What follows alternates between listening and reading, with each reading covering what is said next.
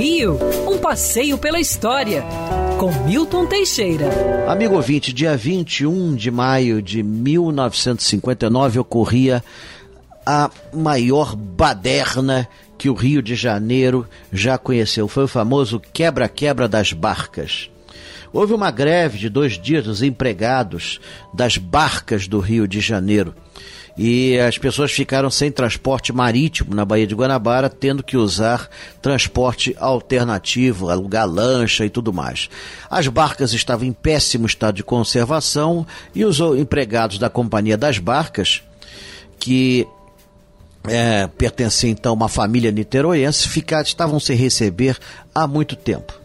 É, na época não houve assim uma negociação pacífica, foram mandados militares para proteger as estações. Uh, um desses militares mais exaltado acabou dando um tiro, matando um estudante. E no final acabaram matando o soldado e incendiaram as estações das barcas em, em Niterói.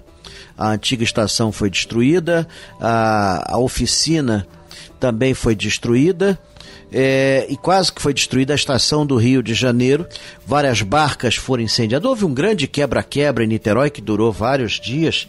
Inclusive, até o, o, o nosso querido Boechat contava que o pai dele jogou um, um sapato numa vitrine. é, então, você vê como é que foi movimentada a coisa. No final de 1959, as barcas foram é, tiveram uma intervenção estadual e foram estadualizadas, surgindo a TEBIG, depois é, Conab, depois Conerge, a Conerge durou muitos anos até que finalmente elas foram novamente privatizadas. Hoje é um grupo que administra as barcas. As nossas barcas são muito modernas, podem levar até 3 mil pessoas, tem televisão, ar-condicionado.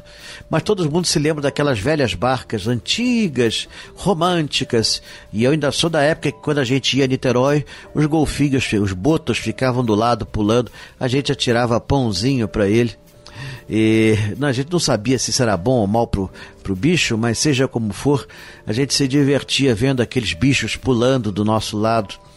Hoje em dia, a gente atravessa a Bahia e vê lixo. Quer ouvir essa coluna novamente? É só procurar nas plataformas de streaming de áudio. Conheça mais dos podcasts da Band News FM Rio.